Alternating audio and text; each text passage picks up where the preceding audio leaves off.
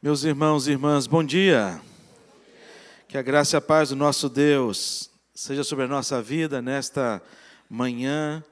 E como é bom a gente entoar um cântico que fala dessa segurança cristã, deste Deus que não nos abandona, esse Deus que sempre está conosco, em todo tempo e em todo momento.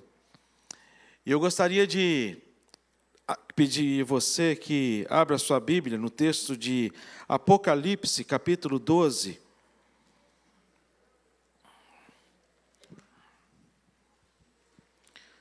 Apocalipse, capítulo 12. Nós vamos ler todo esse capítulo.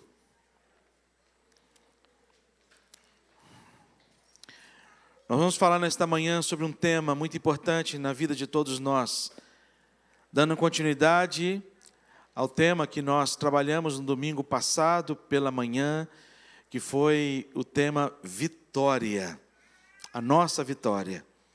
E nesse capítulo 12, nós vamos ler, os irmãos acompanhem a leitura que eu farei.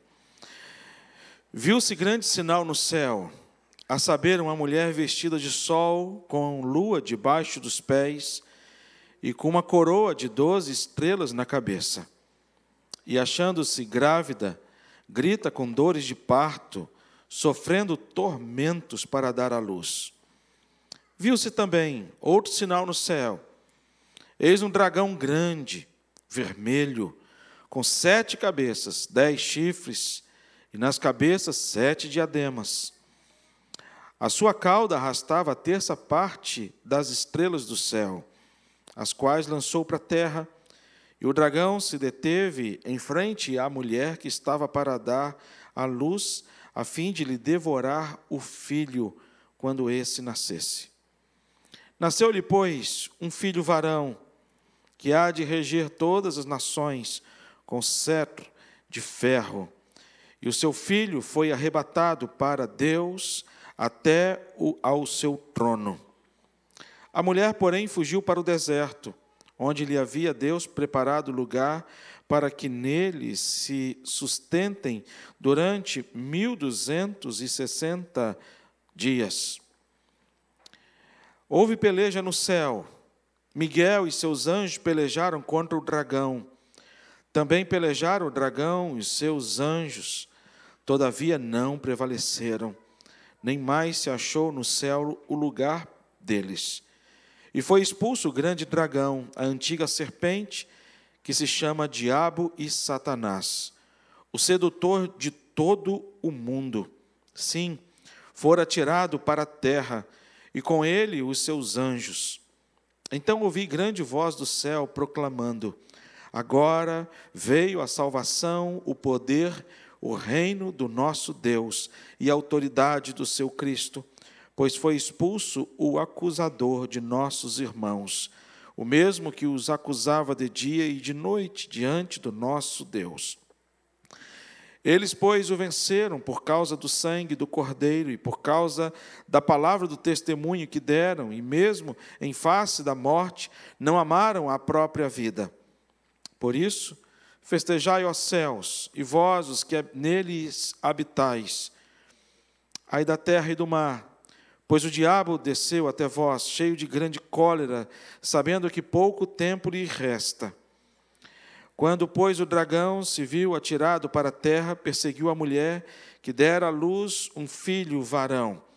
E foram dadas à mulher as duas asas da grande águia, para que voassem até o deserto, e ao seu lugar, aí onde é sustentado durante um tempo, tempo e metade de um tempo e é, fora, fora da vista da serpente.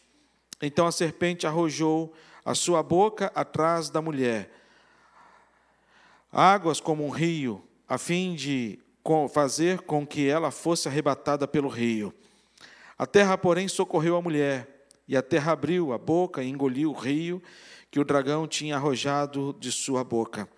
Irou-se o dragão contra a mulher e foi pelejar contra os restantes da sua descendência, os que guardam os mandamentos de Deus e tem o testemunho de Jesus, e se pôs em pé sobre a areia do mar. Até aqui. Senhor Deus, dá-nos entendimento da tua palavra para edificação da nossa alma e fortalecimento da nossa fé, que tanto precisamos. Em nome de Jesus oramos. Amém. Queridos, esse texto ele fala sobre vitória.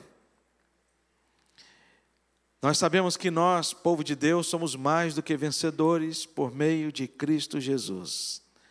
Amém, irmãos? Nós somos. Toma posse desta verdade.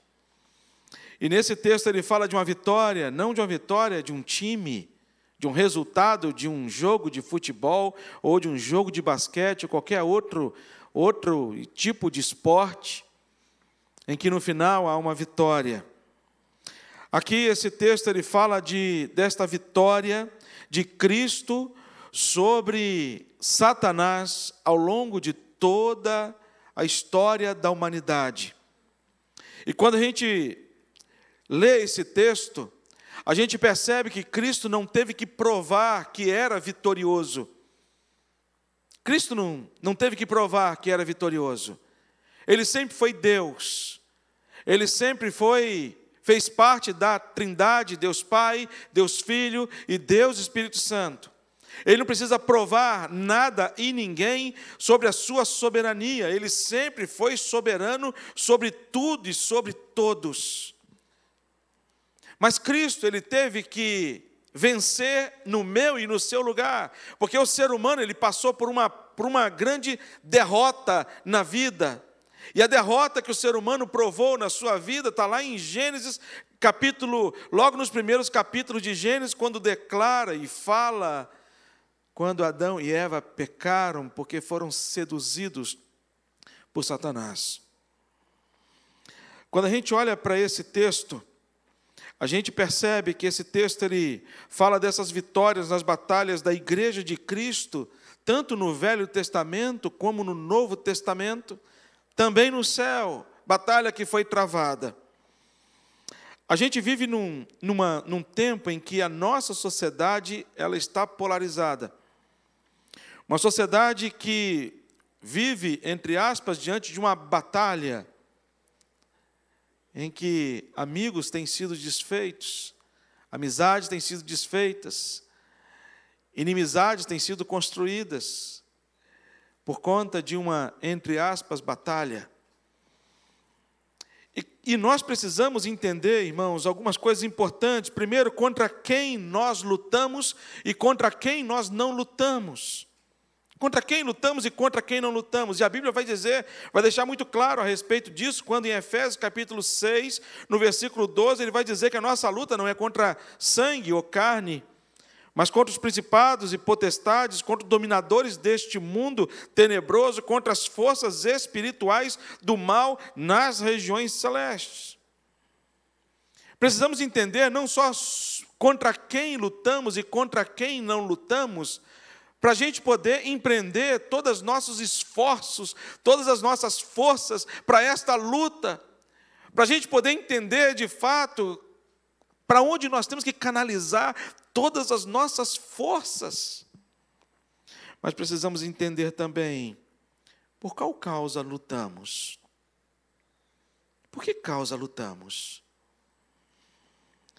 Lá em Tessalonicenses capítulo 2, o versículo 2 e também o versículo 27, apóstolo Paulo vai dizer: Mas apesar de maltratados e ultrajados em Filipos, como é do vosso conhecimento, tivemos ousada confiança em nosso Deus, para vos anunciar o Evangelho de Deus em meio a muita luta.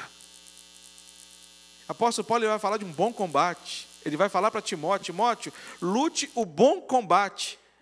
E o bom combate que o apóstolo Paulo fala é o combate da fé, é o combate da propagação do Evangelho, lá no versículo 27, ele vai completar dizendo que estáis firmes em um só espírito, como numa só alma, lutando juntos pela fé evangélica. E é por isso que nós lutamos. É aí que está a nossa luta pela fé evangélica. E essa luta pela fé evangélica, queridos irmãos, sozinhos a gente não consegue vencer. Sozinhos a gente não consegue é, vencer o grande inimigo das nossas almas e nós precisamos desesperadamente da presença do Espírito Santo de Deus. Precisamos desesperadamente dessa presença do Espírito Santo de Deus que nos fortalece a enfrentarmos essas lutas. E todos nós aqui enfrentamos as lutas, todos nós aqui estamos diante dessa grande batalha. E quando o apóstolo Paulo ele vai falar a respeito disso, ele vai declarar que ele é mais do que vencedor por meio de Cristo Jesus.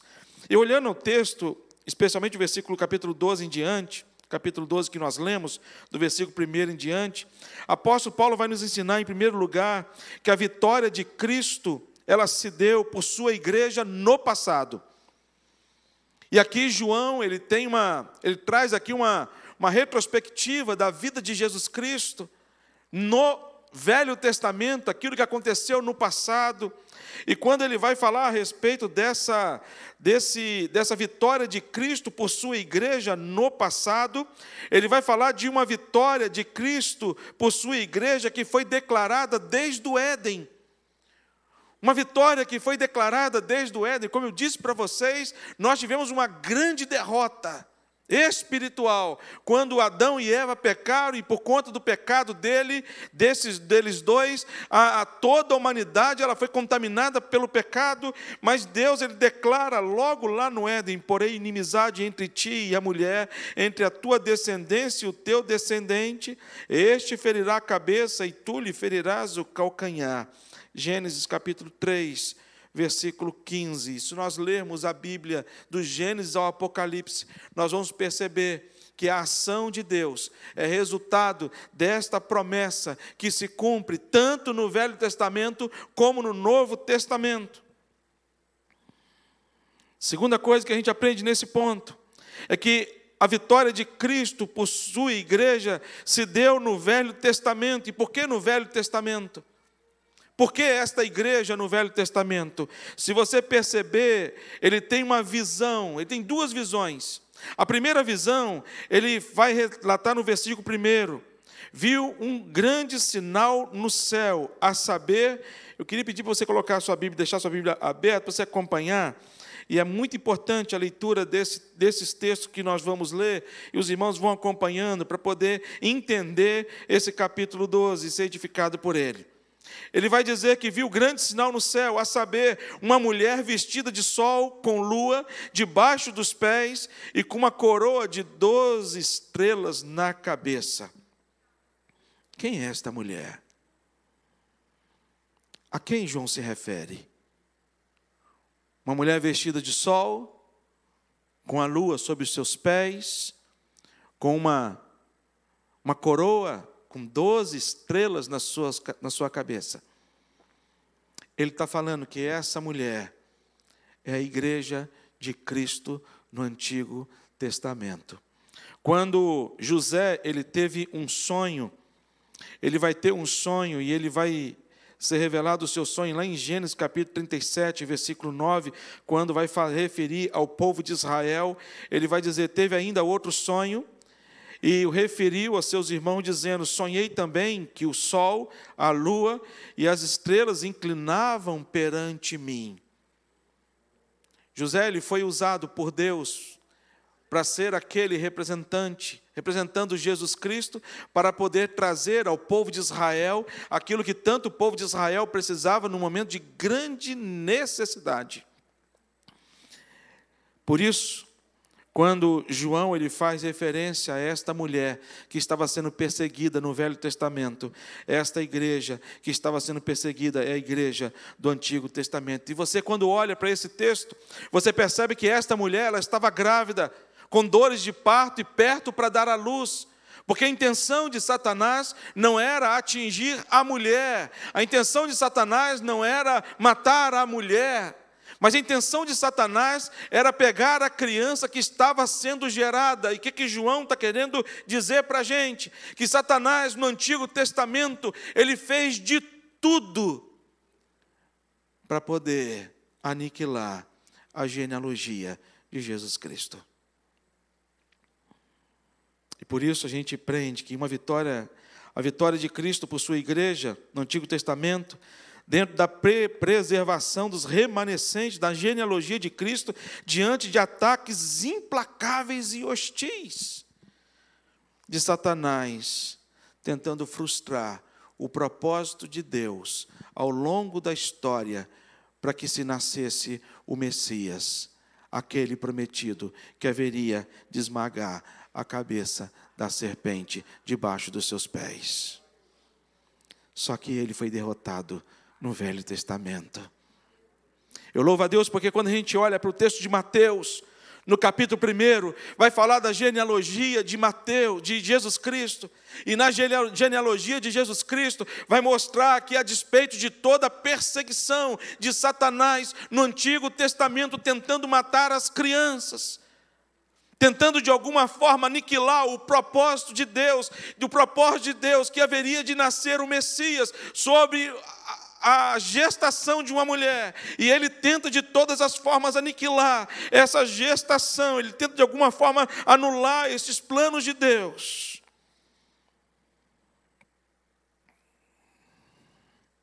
Por isso, além da visão da mulher, João tem uma outra visão. E essa visão não é uma visão tão bonita. Ele vai ter uma outra visão também figurativa não mais como o sol, a lua, as estrelas, mas a outra visão que ele tem, a visão de Satanás, como uma figura transcrita de, de um dragão. Ele era grande, isso representa a sua força. Ele era vermelho, porque este vermelho que representa que ele era um sanguinário. Tinha sete cabeças. Porque ele não era como, ele não é, ele nunca foi como Deus. O nosso Deus, ele é onipresente, ele está em todos os lugares ao mesmo tempo, mas Satanás não. Embora tendo sete cabeças, tendo grande alcance, mas ele não é onipresente, porque o único onipresente é Deus. Ele tem dez chifres, porque a despeito de ser, não ser como Deus, mas ele tem grande poder. Ele tem grande poder e na cabeça tem sete diademas, porque demonstra a sua realeza diante desse mundo que a gente vive. A Bíblia fala que esse mundo jaz do maligno.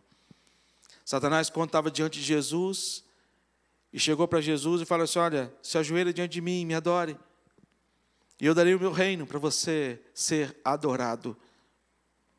Eu creio que foi uma das tentações mais difíceis para Jesus resistir. Porque Deus ofereceu a Jesus a glória, mas a glória que Deus ofereceu, a glória que o Pai oferece a Jesus Cristo, era necessário que Jesus primeiro passasse por, onde? Pela cruz. E Satanás chega para Jesus e fala: A glória que eu estou te oferecendo é diferente do que o Pai te ofereceu. A glória que eu estou te oferecendo é uma glória que você não precisa passar pela cruz. Agora mesmo, é só você se ajoelhar, se prostrar diante de mim e me adorar. Ele teve grandes ações no Antigo Testamento. O versículo 4 vai dizer que Satanás ele não luta sozinho. O versículo 4 vai dizer que é, a sua cauda arrastava a terça parte das estrelas dos céus, as quais lançou sobre a terra. Aqui aqueles anjos que se rebelaram também contra Deus, anjos que foram seduzidos por Satanás pela lábia dele, pela conversa dele. Eu fico imaginando se ele conseguiu seduzir anjos. Você imagina a gente? Versículo 4 ainda, ele vai dizer do seu propósito, a fim de lhe devorar o filho que nascesse. No Antigo Testamento, o propósito de Satanás era esse: era, era justamente devorar o filho que nascesse. Ele buscou de maneira, de várias formas, de muitas maneiras, os remanescentes da genealogia de Jesus Cristo. Por isso a gente ouve a história de Faraó, lá em Êxodo capítulo 1, versículo 22, quando diz que a todos os filhos que nascerem, os hebreus, para que lançassem no rio Nilo, Por isso que a gente vê, a gente olha para Elias quando se esconde, na, se esconde na caverna, e aí Elias chega para Deus, chega para Elias e pergunta: Elias, por que, que você está aí? E a resposta de Elias foi o quê? Senhor, eu estou sozinho, mataram todos os demais. E Deus fala para Elias o quê? Falei assim, Elias, não mataram todos, eu guardei alguns remanescentes, porque Deus preservou a sua igreja no Antigo Testamento.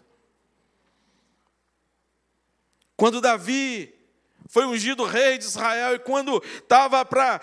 Saul já sabia que Davi seria o próximo rei, que já havia sido ungido rei, como que Saul perseguiu, como que Saul perseguiu Davi, tentando matar Davi. E qual a intenção de Saul? Possivelmente a intenção humana de Saul é para que não houvesse um outro rei além dele, além dos seus descendentes, mas muito mais do que isso.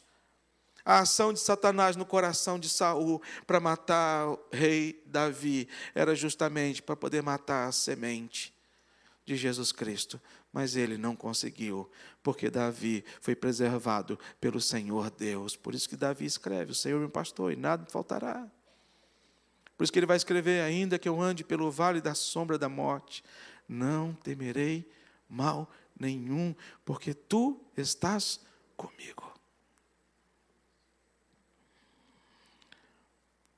Quando Jesus nasceu, esse capítulo 2 de Mateus, versículo 16, vai dizer o seguinte: vendo iludido pelos magos, enfureceu Herodes grandemente e mandou matar todos os meninos de Belém.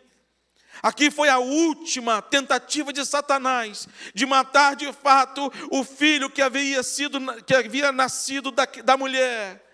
Ele tentou aqui matar Jesus Cristo, mas Jesus era filho de Deus e o próprio Deus. E mais uma vez, Satanás, os seus planos eles são frustrados no, diante de nós. Aí o versículo 5. O versículo 5 vai relatar da grande vitória de Cristo sobre Satanás por sua igreja no Antigo Testamento, quando vai falar da promessa que se cumpriu. Nasceu-lhe, pois, um filho varão. Jesus nasceu. Satanás não conseguiu. Ele foi derrotado no Antigo Testamento ao longo de todas as suas tentativas, ao longo de todo o seu esforço diabólico, arrojado contra os filhos de Deus no Antigo Testamento. Nasceu-lhe, pois, um filho varão, que há de reger todas as nações com cero de ferro. Não é uma criança comum, é uma criança que tem um cetro de ferro, que tem poder, autoridade para tomar as decisões. É o seu filho que foi arrebatado para Deus e está assentado no seu trono. É aquele que conseguiu, ao longo de toda a história, viver diante da sua genealogia, até Cristo nascer, no tempo certo, na hora certa, dada por Deus, para que pudesse dividir não apenas a história, mas também dividir a nossa história antes de Cristo, depois de Cristo. E aqui a gente olha de maneira muito clara a vitória final daqueles que viveram pelos profetas e anunciaram que o Messias haveria de vir para buscar a sua igreja. versículo 6, ele fala de uma igreja que foi conduzida para o deserto, para um lugar preparado por Deus. Quando Cristo é assunto aos céus, começa então uma nova, uma nova era, uma nova história. Não mais uma história do Antigo Testamento, mas agora uma nova história. E para começar essa nova história, ele já começa dizendo: a igreja de Cristo, ela foi conduzida para o deserto, mas ela ainda assim é protegida por Deus nesse deserto. A segunda coisa que a gente aprende nesse texto é a vitória de Cristo por sua igreja no céu. Porque quando Cristo ele ressuscita, ele aparece aos discípulos, algumas pessoas, e depois ele é assunto aos céus. E esse texto, do versículo 7 até o versículo 12, vai justamente relatar essa presença, a chegada de Cristo no céu, e a reação que causou essa presença de Cristo no céu. E quando a gente olha para esse texto, a vitória de Cristo por sua igreja no céu, a gente percebe que assim como Satanás não estava sozinho, terço, um terço dos anjos que caíram trabalham juntamente com ele, articulando todas as suas artimanhas, Cristo também não está sozinho nesta batalha. O texto ele começa dizendo para a gente: houve grande peleja no céu. Houve grande peleja no céu. Mas ele vai dizer para mim, para você, no versículo 11, ele vai dizer que Satanás também foi vencido e por quem Satanás foi vencido. Ele vai falar no versículo 11 que quem venceu Satanás foi o sangue do Cordeiro. Ele vai dizer que por causa da palavra e por causa do testemunho, ele vai completar dizendo: mesmo em face da morte, não amaram a própria vida. Não amaram a própria vida. Satanás, ele, Deus quando chega nos céus, ele, Jesus, quando chega nos céus, ele chega com a vitória garantida àqueles que lá já estavam, aqueles que haviam sido mortos no Antigo Testamento, desde Adão até a ida de Jesus Cristo aos céus, a sua ascensão. E quando chega lá, uma grande vitória, há uma grande alegria no coração de todos por conta desta guerra que foi vencida e esta batalha. Satanás ele foi expulso do céu. O versículo 8 e 9, ele vai dizer que primeiro eles foram ele foi derrotado, porque o texto ele vai dizer: "Todavia não prevaleceram quem? Satanás e nem os seus anjos, porque lutaram contra Miguel e os todos os seus anjos e arcanjos. Houve uma grande peleja no céu, e eles foram derrotados também no céu, não apenas no Antigo Testamento, mas também lá nos céus. E eles foram expulsos Lá não havia mais lugar para eles ficarem. E o versículo vai dizer: Nem mais se achou no céu lugar para eles, e foi expulso o grande dragão, a antiga serpente, que se chama Diabo, Satanás, o sedutor de todo o mundo. E foi atirado para a terra, sim, foi atirado para a terra, e com ele os seus anjos. Qual o resultado disso? Houve grande festa no céu. Por isso, o versículo 12 vai dizer: Por isso festejai, ó céus. Para celebrar o quê? Para celebrar a vitória de Cristo, da, igreja por intermédio de Cristo. Quando eles vão dizer, a igreja vai dizer, a igreja, a igreja do céu vai dizer: agora veio a salvação, o poder, o reino do nosso Deus, a autoridade do seu Cristo. Os nossos irmãos que já estão no céu, eles fazem uma grande festa e eles celebram, e a celebração é a celebração de Cristo Jesus, quando eles vão dizer a salvação, o poder, o reino, a autoridade de Cristo, ela foi fundamentada sobre as nossas vidas e também para celebrar que o acusador havia sido expulso. Deixa eu falar com vocês. Todos aqueles que morreram antes de Cristo, e foram para o céu. Eles foram para o céu por vontade própria do próprio Pai. Mas Satanás, ele em todo momento, ele chegava para o Pai e falava assim: olha, eles não têm direito de estar aqui.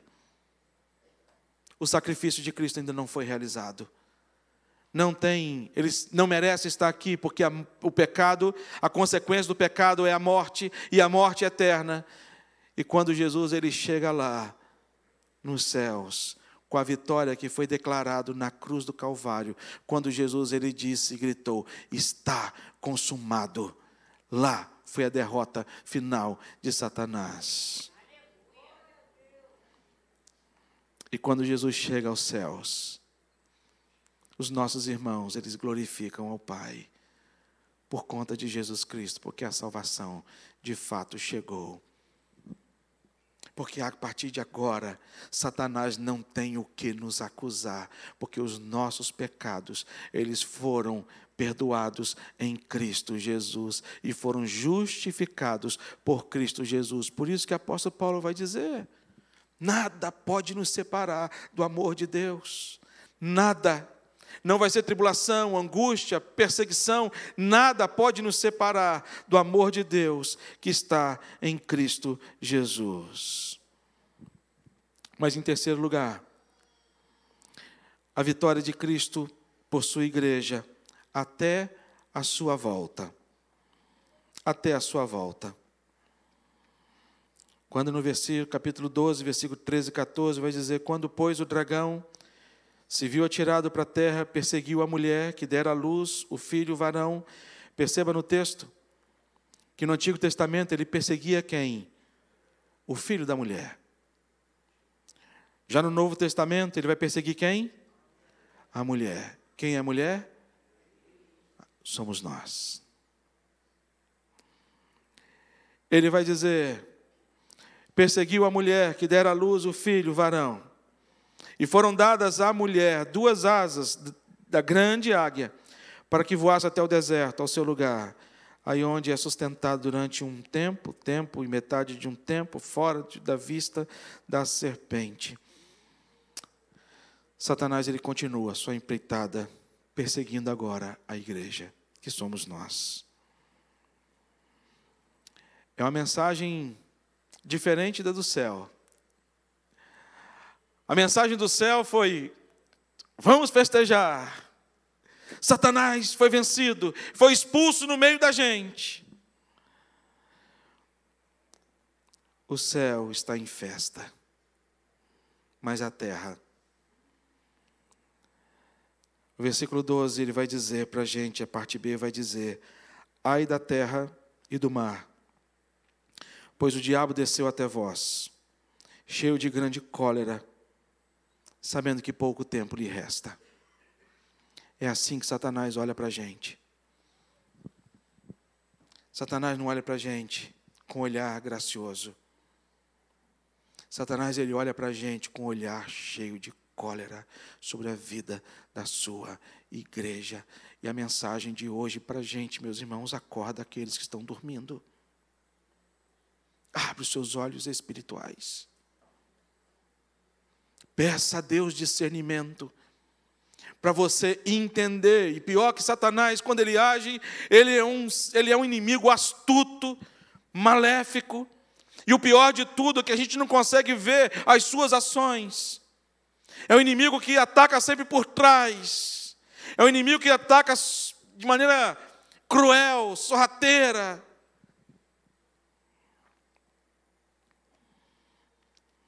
ai da terra e do mar. O versículo 17 vai dizer que irou-se o dragão contra a mulher e foi pelejar contra o restante da sua descendência. Ele vai lutar contra quem? Ele vai perseguir quem? Os que guardam os mandamentos de Deus e têm o testemunho de Jesus.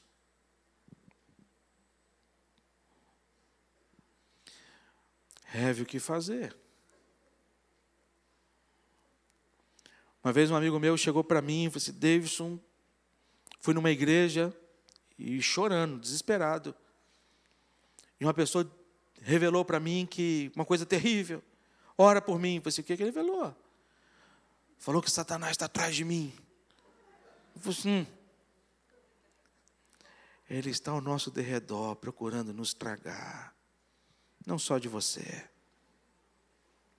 Mas o melhor de tudo, é que os anjos do Senhor acampam ao redor daqueles que o temem e os livra. Ele pode tentar o que for sobre a vida da igreja. A vida da igreja está protegida por Deus. A igreja do Novo Testamento ela continua sendo protegida, mas Paulo vai dizer para a gente, alertar a gente.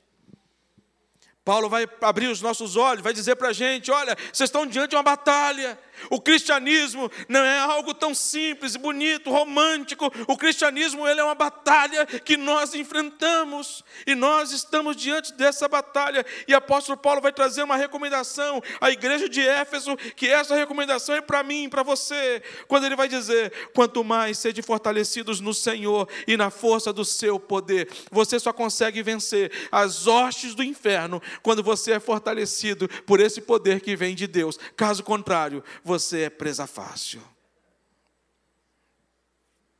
Paulo vai dizer ainda mais: revestivos com toda a armadura de Deus, para poderes ficar firmes contra as ciladas do diabo. E quantas ciladas ele tem colocado para a gente todos os dias. E posso falar uma coisa para você?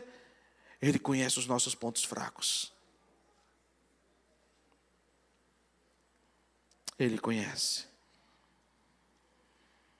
para poder ficar firmes contra as ciladas do diabo.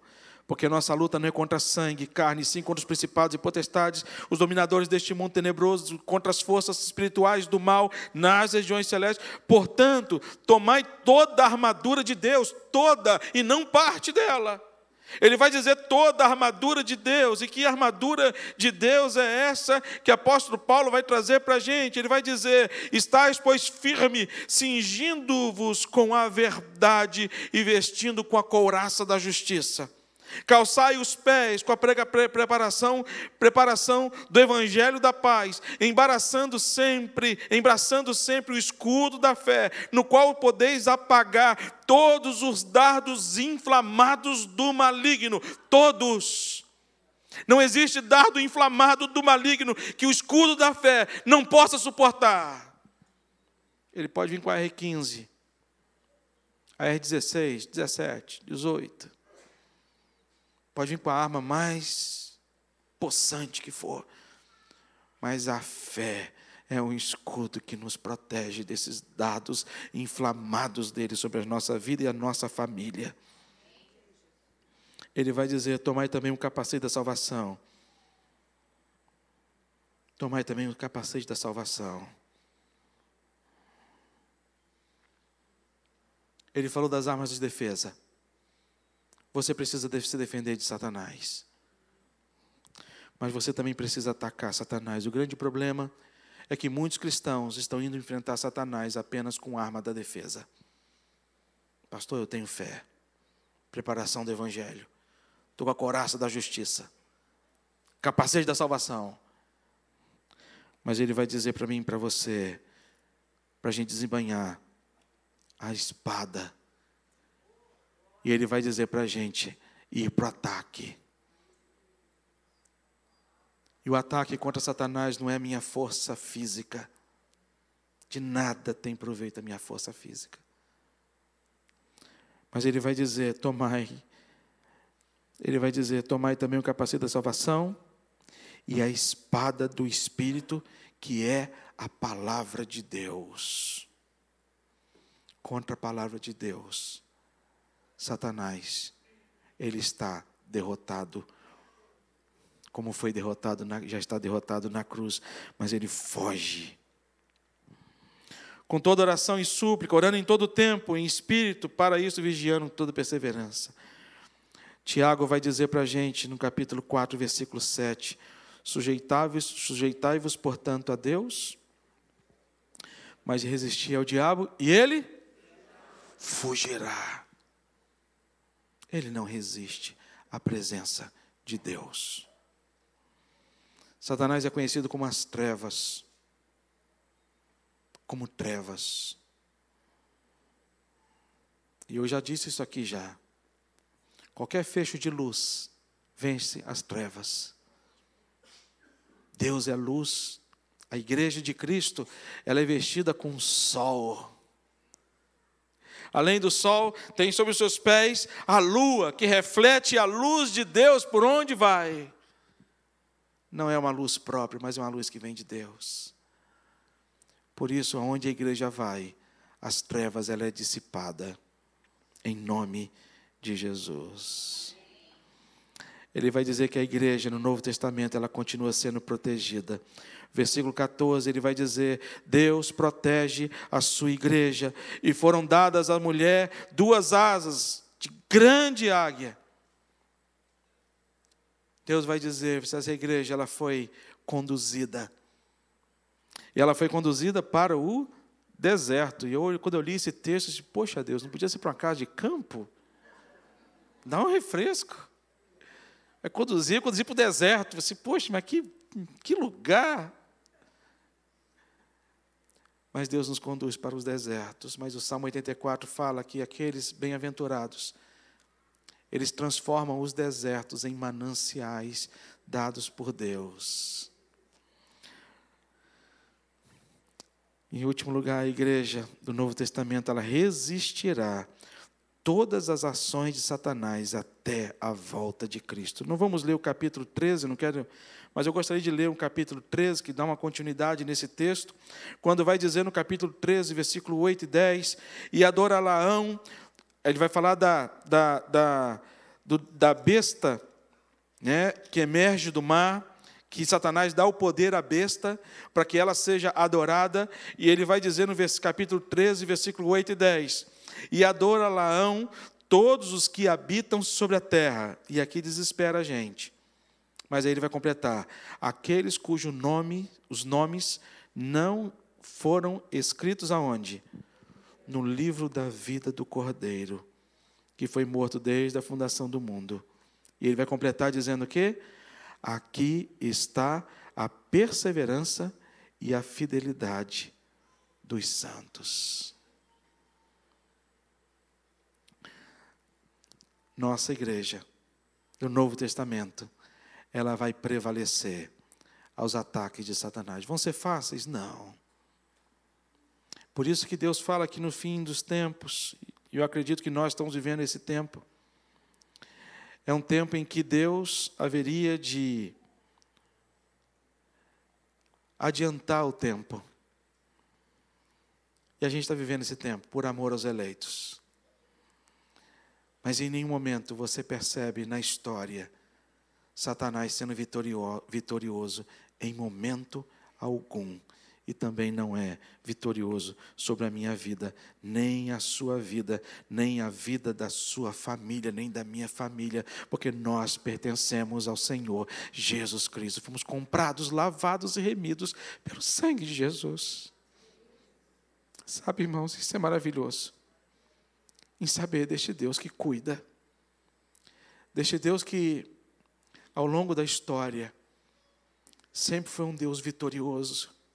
Não para mostrar para a gente quem Ele era, mas um Deus que demonstrou que era vitorioso para poder vencer a nossa batalha e, e para que nós também pudéssemos dizer: somos mais do que vencedores por meio de Cristo Jesus, nosso Senhor. Amém, queridos? Tem um cântico que diz assim: A vitória é daquele que o contemplar. O Cordeiro Cristo, leão da tribo de Judá, que foi morto e com seu sangue pode então comprar homens que com ele sobre a terra vão reinar. A vitória é daquele que o adorar, pois com ele no seu trono se assentará se Jesus seguir e for por onde ele andar, no seu monte santo, um novo canto entoará. E o refrão diz: A vitória do Senhor é certa. Aleluia. Com o sopro da sua boca, sim, destruirá. O inimigo, o anticristo, que não resistirá. Jesus Cristo, Rei, dominará. Eu queria convidar você a apresentar diante de Deus a sua vida, desse Deus vitorioso, desse Deus que não sabe o que é derrota, mas desse Deus que nos torna mais do que vencedores. Talvez você tenha que apresentar alguma coisa diante de Deus. Talvez Satanás tenha te acusado de muitas coisas. E é tempo de você chegar diante de Deus e falar: Satanás não tem o que me acusar, porque todos os meus pecados foram justificados na cruz do Calvário. Talvez Satanás esteja trazendo tanta luta na sua vida, na sua família.